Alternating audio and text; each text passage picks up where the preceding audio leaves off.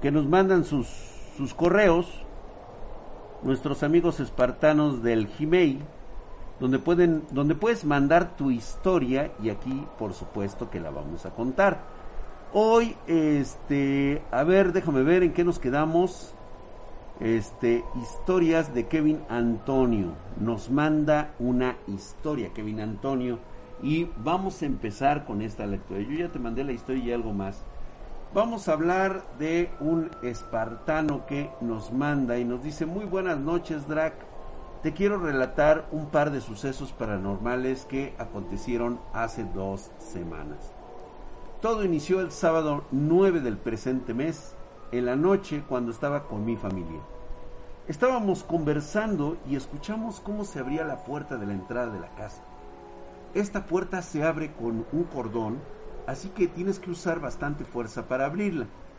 Cuando escuché el sonido, fui a ver quién había llegado, ya que es muy raro que alguien a esas horas llegue. Pero al momento de pararme, viendo la puerta, esta se abrió lentamente y sin nadie tras ella. Esto fue algo que ya nos eh, ponía muy alterados a todos en la casa, pero no le dimos más importancia hasta la noche siguiente. La noche del 10 a las 3 de la madrugada, mi madre me despierta alterada, hablándome y diciéndome que alguien le había tocado las piernas, obvio. No había nadie en la casa, más que ella, y yo, para este punto, ya estábamos un poco alterados por estos sucesos, pero lo que terminó de ponernos más sugestionados fue que el lunes mi hermana nos habló agitada porque vio a una sombra arriba de su auto y al bajar a revisar no había nadie. Desde ese lunes no paramos de ver sombras y sentirnos observados en casa. Y yo por querer comprobar o tener una prueba de estas cosas paranormales, decidí grabar el audio de uno de mis, de mis noches de sueño, queriendo no encontrar nada, pero lamentablemente sí encontré algo. Adjunto el audio unos segundos que extraje de la noche en que este sonido se registre entre las 2.40 y las 3 de la madrugada, relacionados a otros mundos, otras puertas dimensionales, otras realidades que se abren a nuestro propio panorama. Muchísimas gracias a la banda que se está uniendo, les agradezco mucho. Les mando un fuerte abrazo y pues bueno, quiero más que nada ahí este estemos ahí centrados. No, no se escucha, realmente no se escucha. Se escucha muy, muy ligero.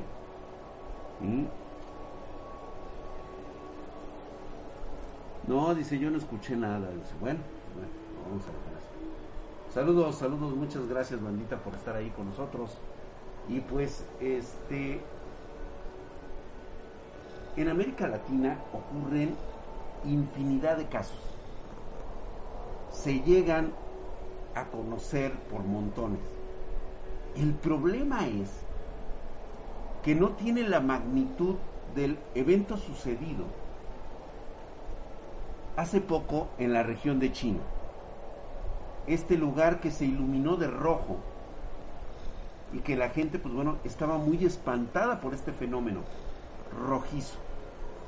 Que inmediatamente la explicación científica es que son fenómenos, son fenómenos atmosféricos que pues en la vida han ocurrido, ¿no? O sea, prácticamente nunca pasan de este tamaño. Es imposible decirles o calcular cómo y cuándo ocurre.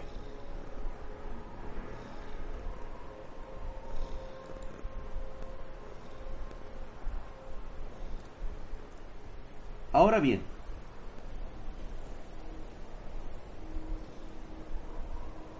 son fenómenos que no pasan desapercibidos sobre todo aquí, en México. Es un fenómeno muy seguido de diferentes cuestiones.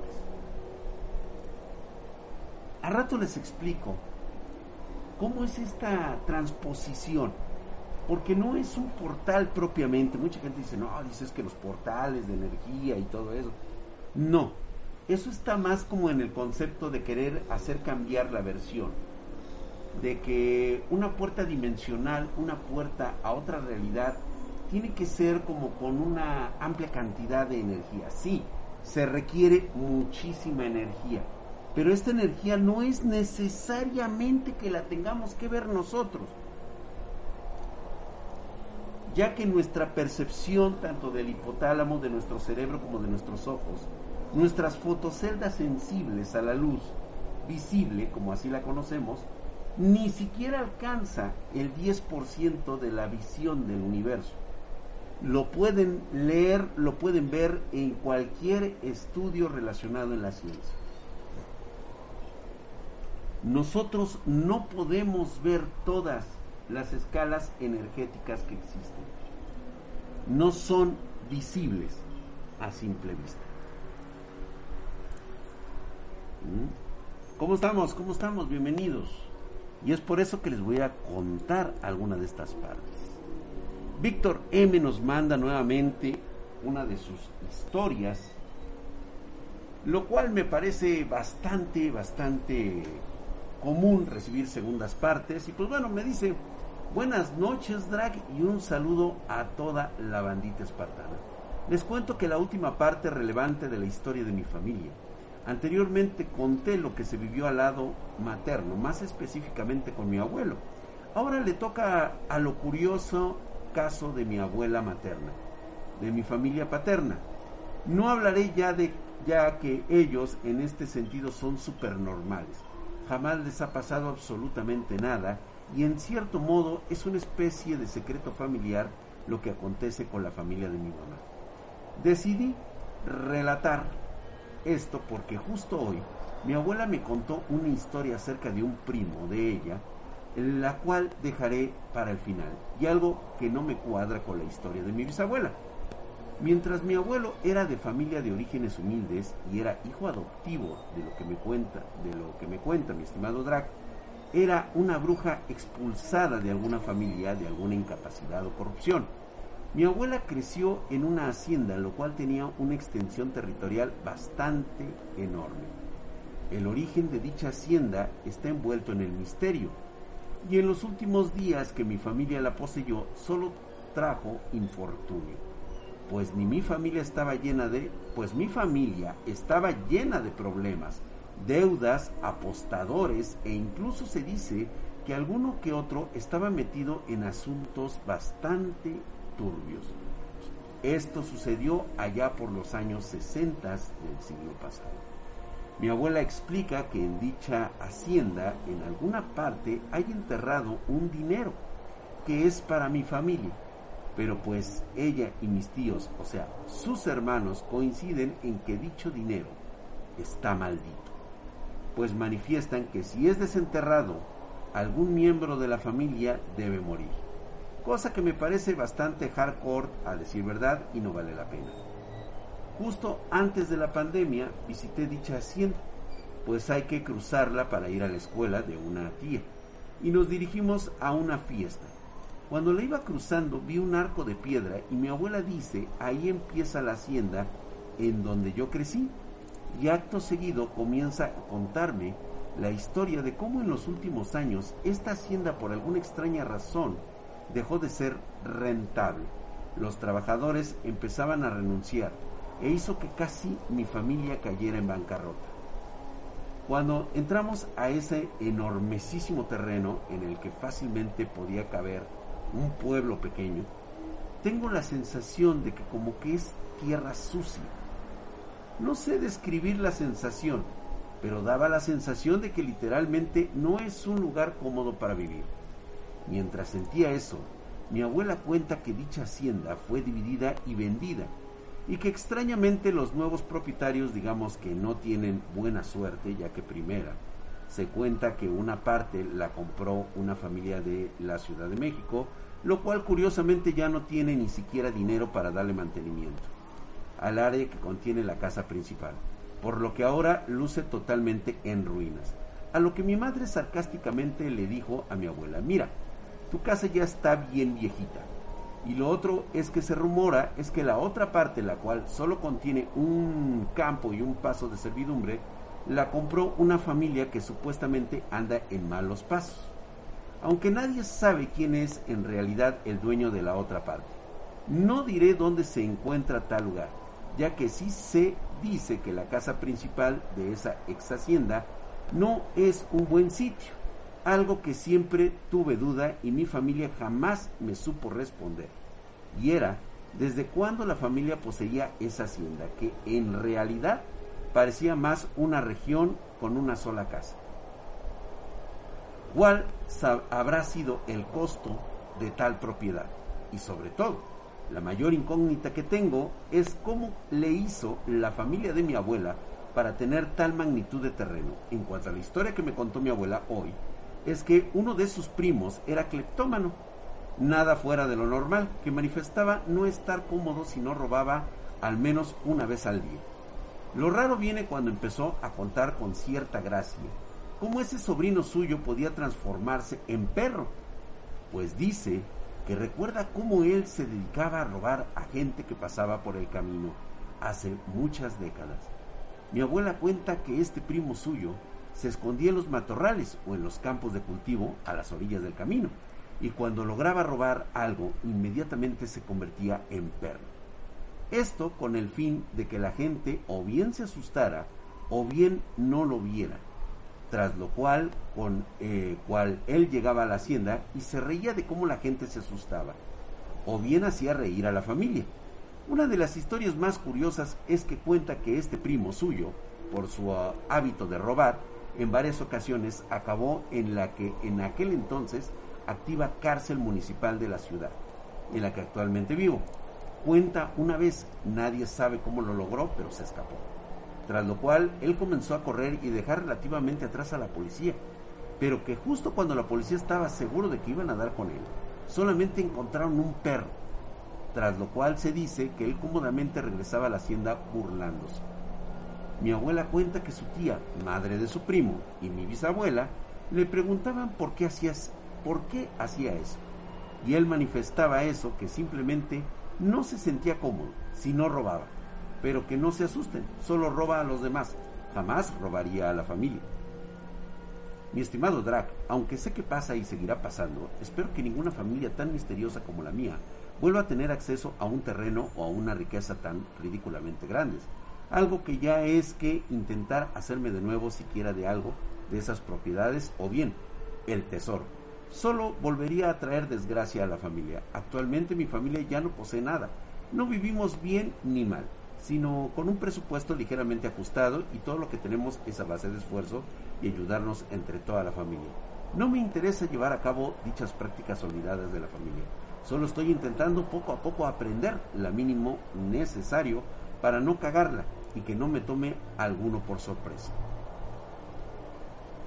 Esto a pesar de que mis abuelos, que son muy católicos y tachan lo poco que he aprendido de, eh, que aprendo de satánico o herejía, eh, ni tampoco quiero poseer nada de esas cosas. Tampoco dinero, que no me sirve, la verdad. Solo aspiro a vivir de forma sencilla y austera y alistarme en el ejército. Es decir, no quiero una profesión que me haga rico, ni que me lleve a querer más de lo que no debo a mi actual novia, poco a poco le ha ido platicando ciertas cosas sobre esto y lejos de sorprenderse, en verdad me creyó y me reveló muchas historias sobre cosas que le han pasado. Y si ustedes quieren, puedo contárselas en otra historia. Sale pues mi hermano, ok, ya viene su carta muy larga y pues bueno, nos habla de muchas cosas notables, eh, el cual le asustan, y que busca completar algo que le falta, cosa que no debería de hacer, ni siquiera debería de meterse en este tipo de cosas. La verdad es de que son cosas bastante, bastante turbias. ¿Sí? Él se disculpa, así es, ya por lo largo que se había aventado su Gmail y nos dice y nos manda fuertes saludos. Pues bueno, espero que no tengas la curiosidad en ningún momento de querer saber más que lo necesario para poder vivir de forma tranquila. ¿No? Spam, por favor, evítenlo. Claro que sí, Drac. Apenas me di cuenta que por donde vivo, por unas pequeñas barrancas y cuando los pirámides. Ah, Eh, ajá, y los pinómenos producen un incendio bien rápido, se recupera la vegetación. Obra de los aliens sobrenatural o algo radioactivo. No, normalmente para la recuperación en, en este tipo de cosas, pues digo, suele tardar como 3, 4 meses en recuperarse, dependiendo de la quema que sea. El agua bendita, aunque parezca ridículo, funciona. Es que no es propiamente el agua bendita es realmente la persona que canaliza sus energías en el agua. Eso es lo que realmente funciona y no cualquiera lo logra. Es la concentración de energías. Es correcto. Es correcto. Dice Íñigo, mordí sin querer a una novia y me, y me sintió los colmillos de más y huyó. Pues es que Íñigo Pérez, no mames, güey, ¿cómo se muerde una novia? Si di que antes no te acusó de abuso y fuiste salvote, güey. Drag, ¿los vórtices dimensionales son como los destellos de la aura boreal? No. Aquí es donde nuevamente vamos a entrar en este terreno y les voy a platicar qué sucede. Y justamente hablando de Mayra, nos viene a contar un sueño, pero ahora de su hijo. Drag, buenas noches. Hoy te quiero platicar un sueño pero no mío, es de mi hijo. Ayer, Drac, eh, falleció mi tío, hermano de mi mamá, de la familia que te he platicado de otras historias que te he mandado. Eh, Drac, mi tío de niño era un niño sano, lo que llamamos normal. A los 5 o 6 años sufrió de paperas de manera inexplicable, él quedó con discapacidad. Eh, le daban convulsiones, conforme fue creciendo, él seguía siendo bebé.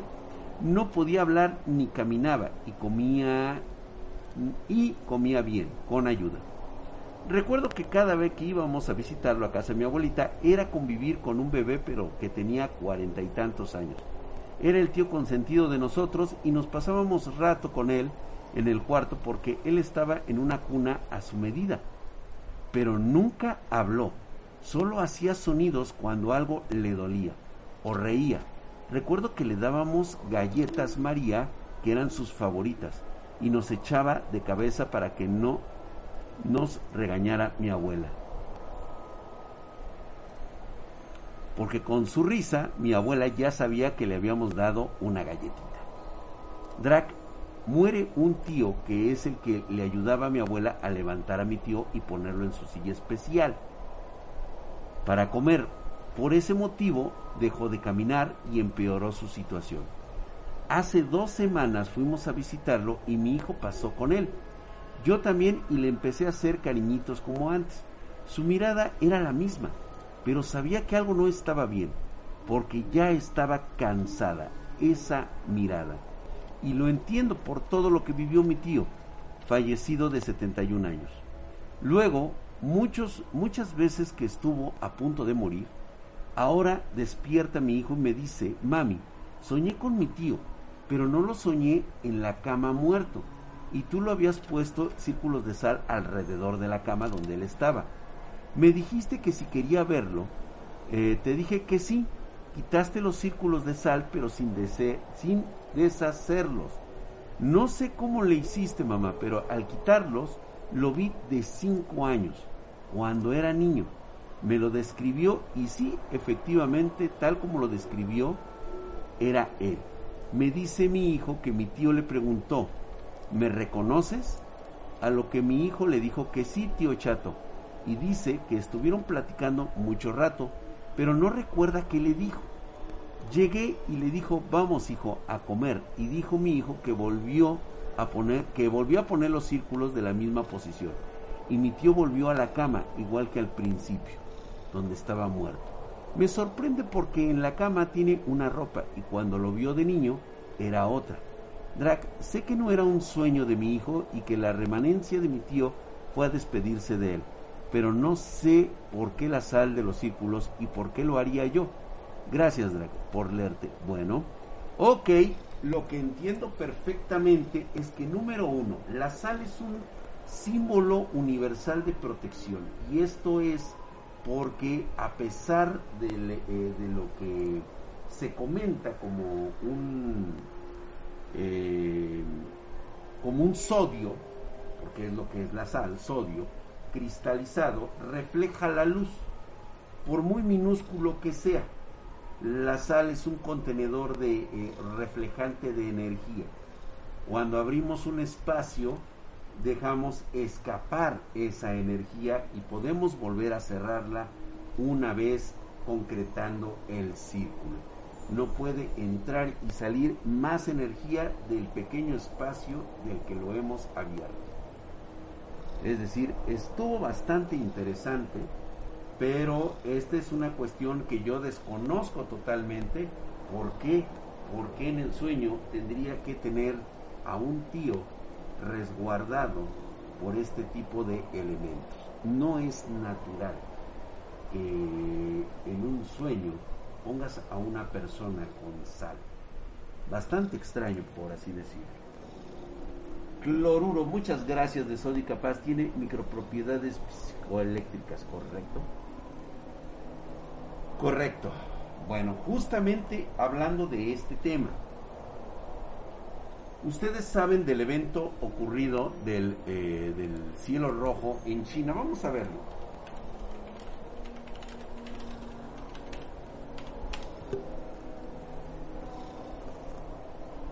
Este cielo rojo fue muy, muy, muy claro que fue grabado por varias personas. Se volvió viral y pues no había forma de ocultar. Nos queda claro que no podían ocultar algo así las autoridades chinas. Tenían que dejarlo escapar. Eran millones de personas que no podían ser controladas.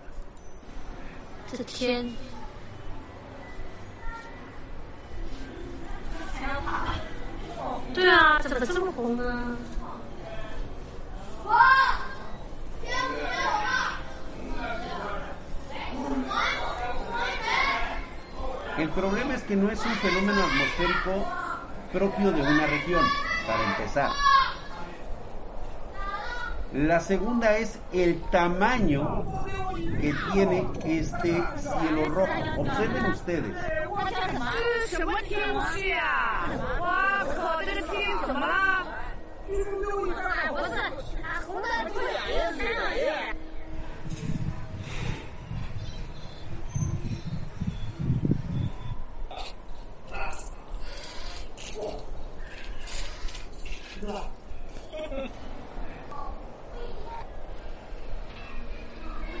Vean ustedes cómo poco a poco se empieza a cerrar.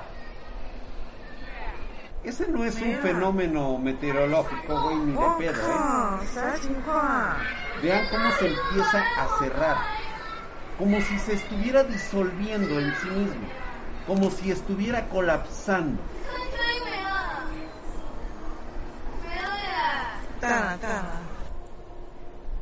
Esto yo lo he conocido durante muchos años como transposición dimensional. Así es como yo lo he conocido.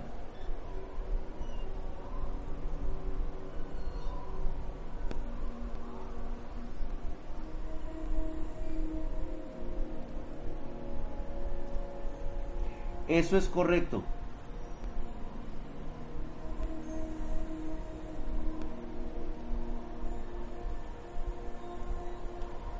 ¿Por qué ocurre, Draco?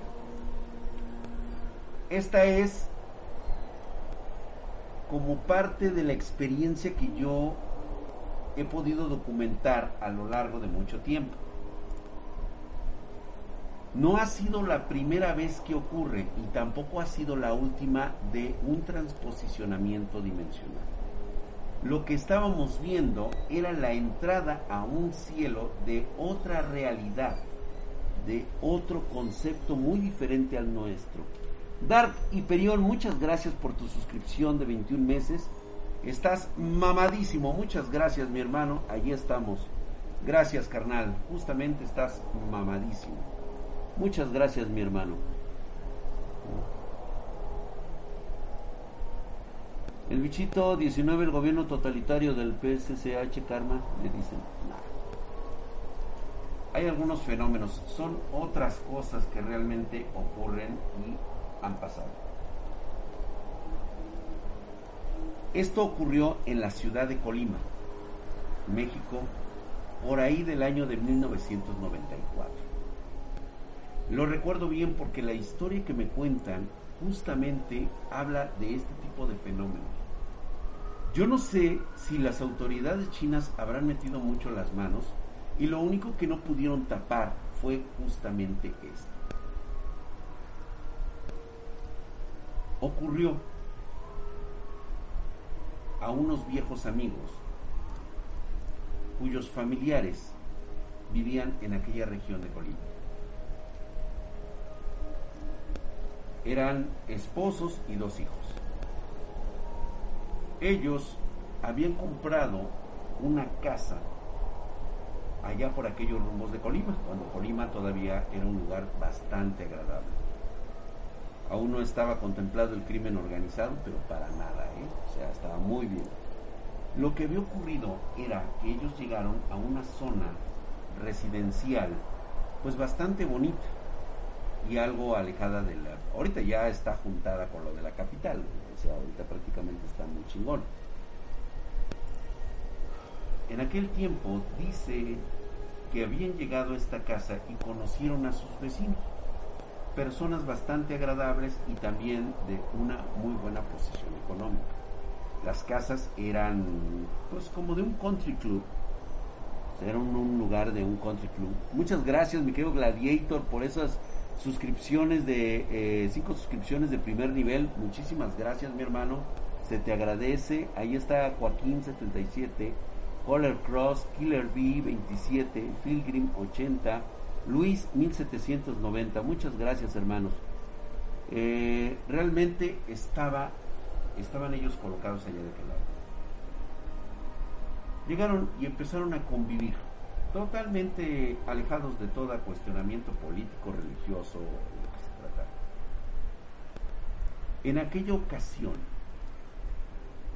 recuerdo ese mes y esos días, porque justamente mi amigo me llama para decirme que acaba de suceder un suceso que yo le había platicado de algo que había pasado justamente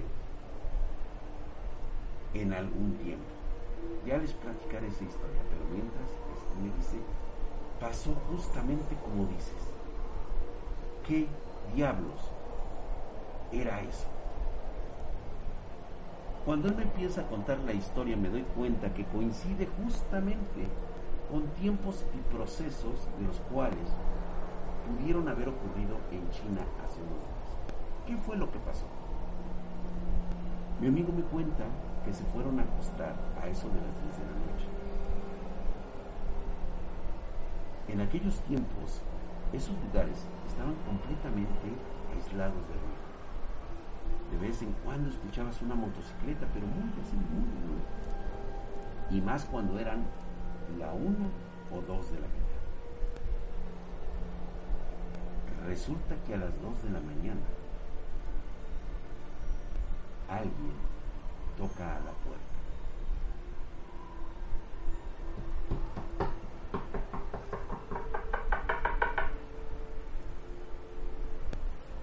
Obviamente, la esposa de mi amigo se levanta y le dice, oye, alguien está tocando la puerta. Y le preguntan, pues ese güey todavía dormido a las 2 de la mañana, pregunta, pues no sé quién será. Seguro que si lo escuchaste, sí, pudiera ser un sueño. No, no era un sueño, porque en ese momento todavía lo escucharon más fuerte.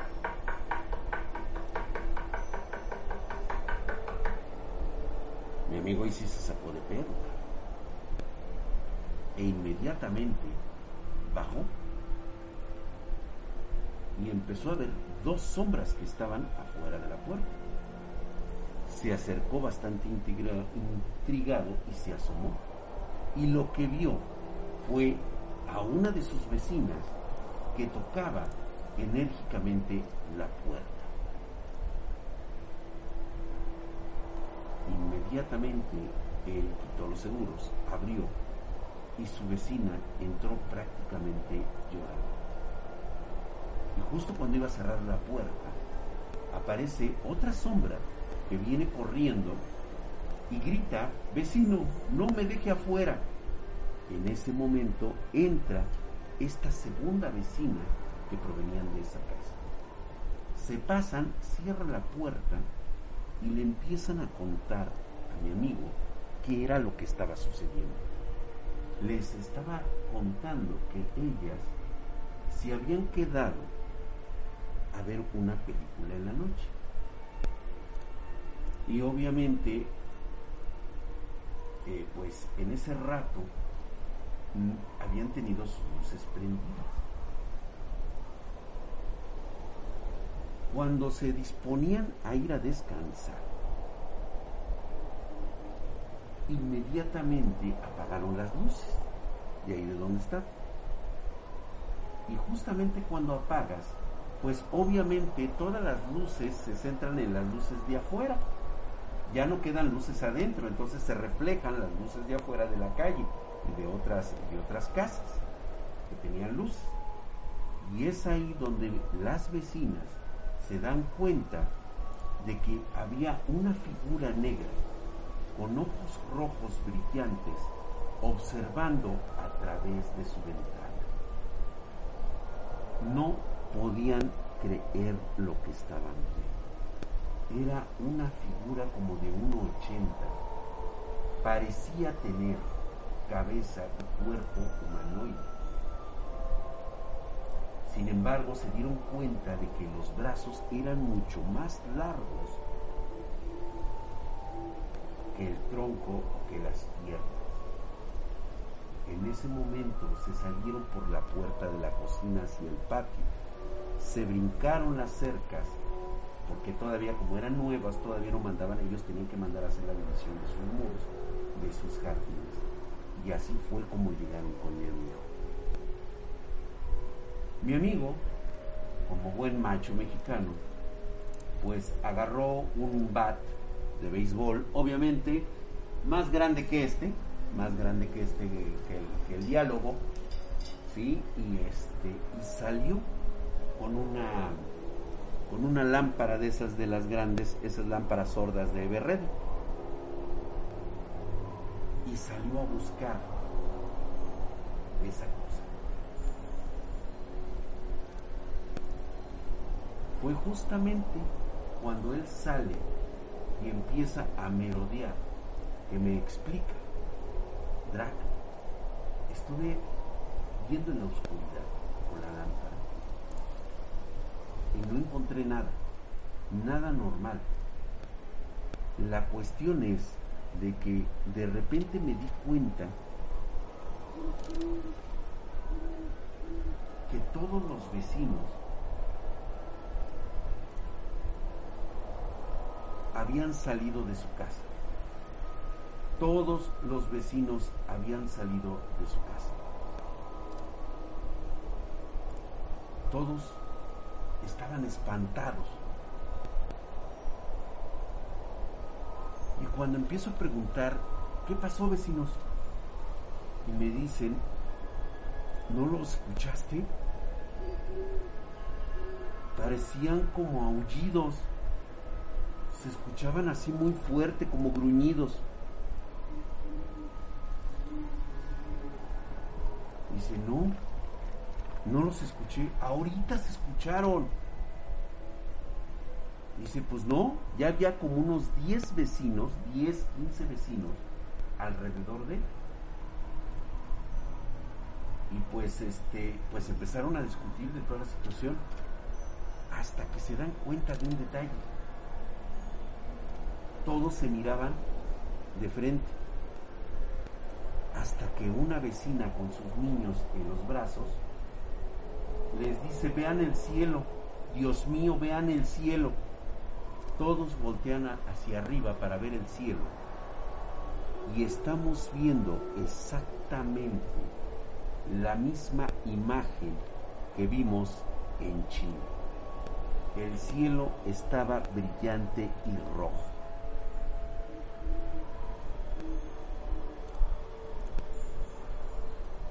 Toda la gente estaba espantada. Fue algo que salió en los periódicos únicamente tengo entendido que un periódico de allá de Colima hizo referencia a este hecho. Número uno, era difícil de comprobar porque nadie tenía un celular en aquel entonces, no había cámaras ni videos.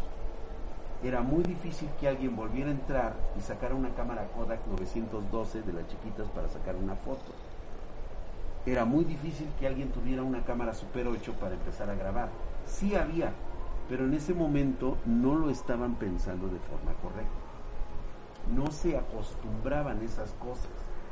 Era prácticamente como la voz del populacho. ¿Sale? La cuestión es de que se dan cuenta de esto y empiezan a escuchar como ecos de gruñidos.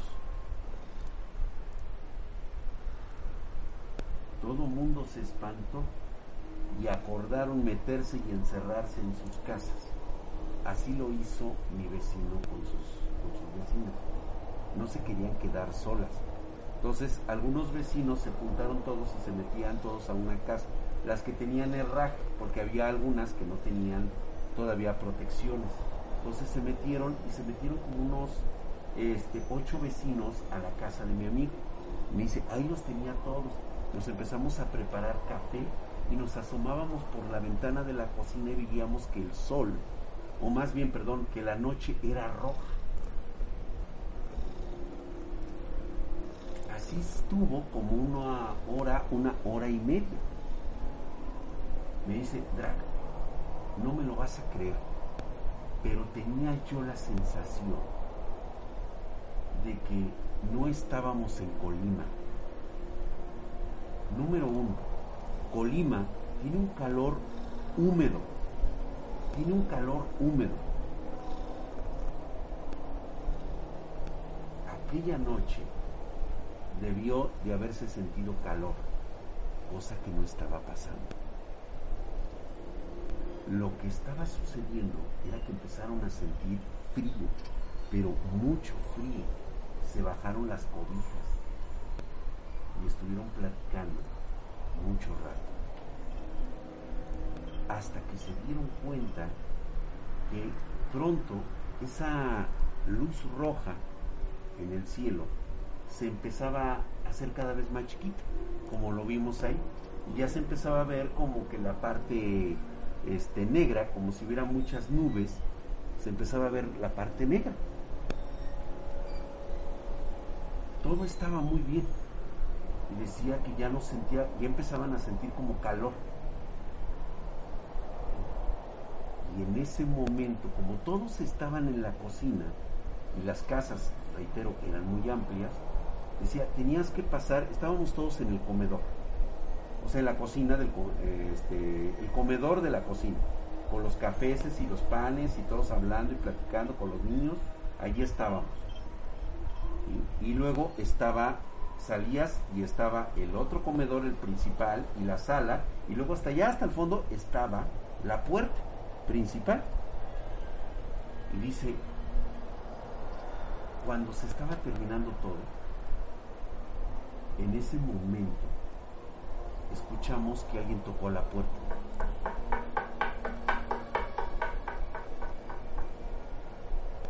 Dije, ah, cabrón, ha de ser un vecino. Y Cedrak me dirigí a la puerta.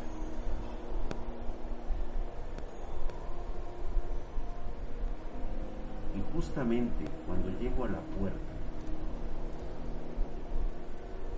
veo, porque no había prendido la luz, veo una sombra parada enfrente de la puerta, que voltea a verme con unos ojos rojos, tocando la puerta de este lado. Tocaba hacia afuera, güey. Dice, chingo a mi madre que me había yo orinado. Me había yo orinado, cabrón. Cuando vi la sombra, era una sombra negra no se distinguía nada, dice, nada más era una sombra negra con unos ojos rojos.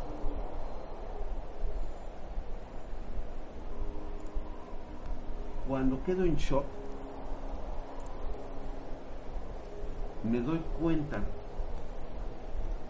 de que de repente, en un parpadear de ojos, hago esto así de, ay hijo de su pinche madre, o sea, luego, luego soltó una palabrota porque se espantó. Y en ese momento desapareció. Dice, y justo cuando había desaparecido Drag, fue cuando escuché a un vecino decir que se había ido totalmente la luz roja.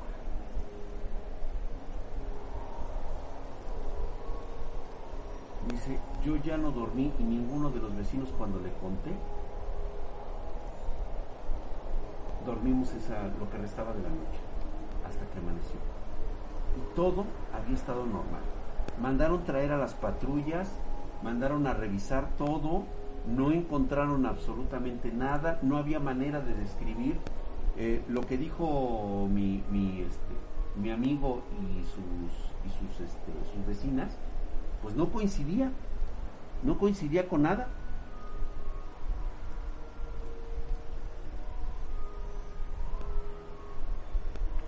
Fue increíble lo que había pasado.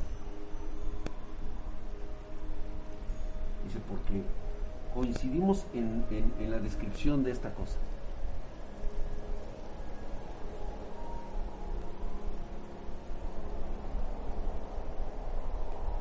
y no me dejarán mentir. Pero no es la primera vez que escuchan ustedes esta descripción.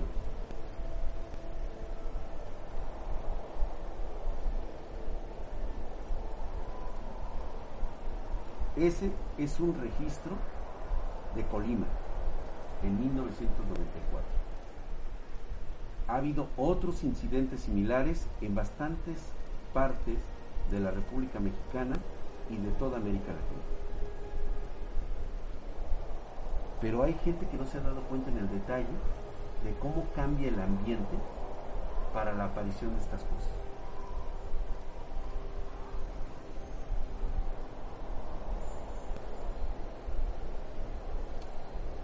Por supuesto que sí, Mayra, sí lo recuerdo.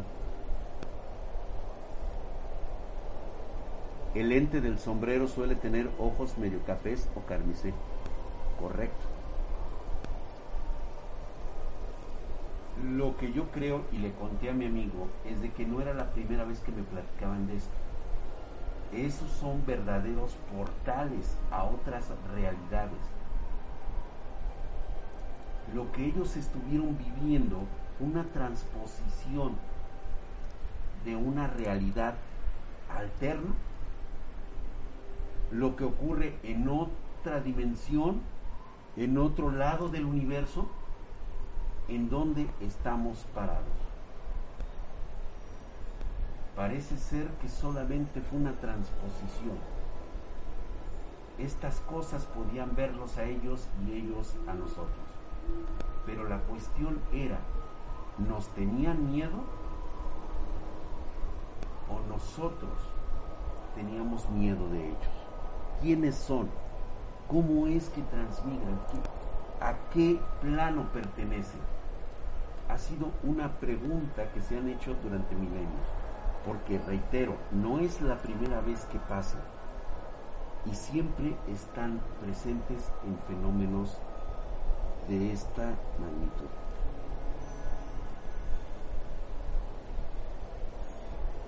Dice, cuando uno tiene sueños sobre alguien es porque solo piensa uno en esa persona o porque puede existir alguna conexión con esa persona. Dio no se alimenta de mi energía, me ayuda cuando estoy en peligro. Esperemos que sí.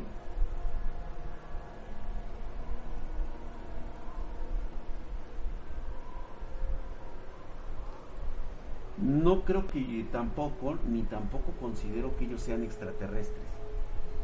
Realmente lo que ellos son son parte de una de una realidad alterna. De una realidad alternativa completamente.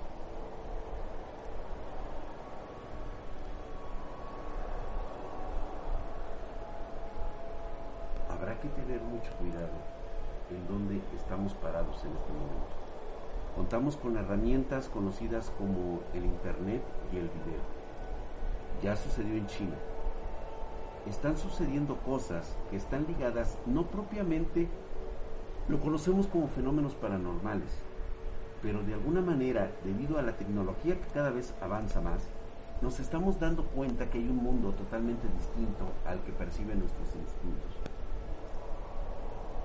Señores, nos dijeron que ya hay un agujero negro supermasivo en medio de nuestra galaxia, en el centro de nuestra galaxia. Ahí se encuentra. Ya lo pudimos ver. Cada vez estamos teniendo tecnología que nos permite ver y oír. ¿Escucharon ya el sonido de un agujero negro? Escuchen. Es un sonido verdaderamente perturbador. Y la verdad es que hiela la sangre escuchar ese sonido. ¿Quieren escucharlo? Se los ponemos aquí para que lo escuchen.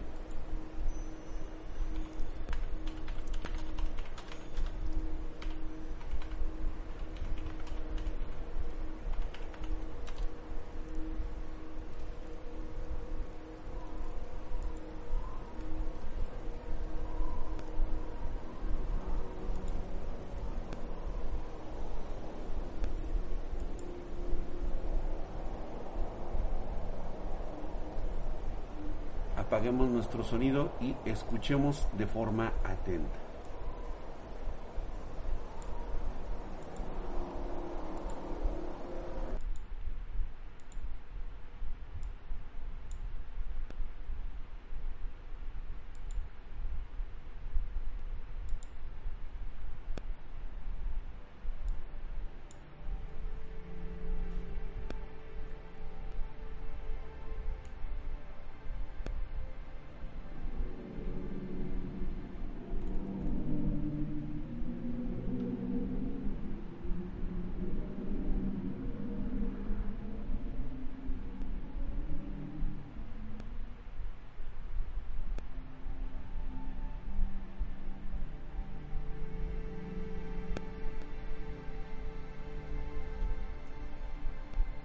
Otra vez.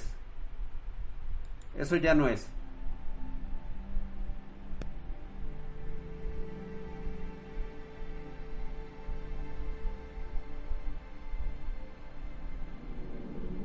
Ese.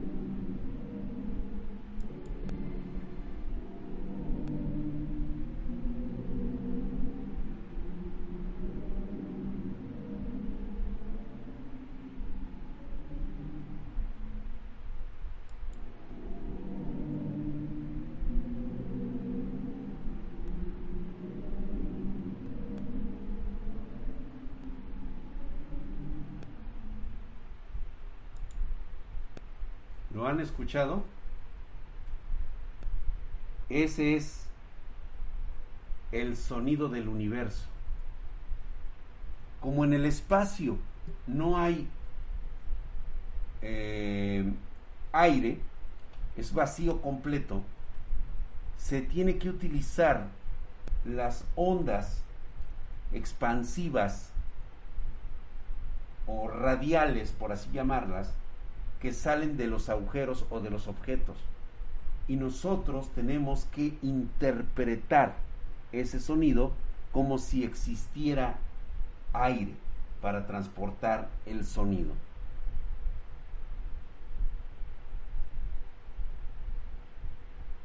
¿Pudiera tratarse del sonido de un devorador de mundos?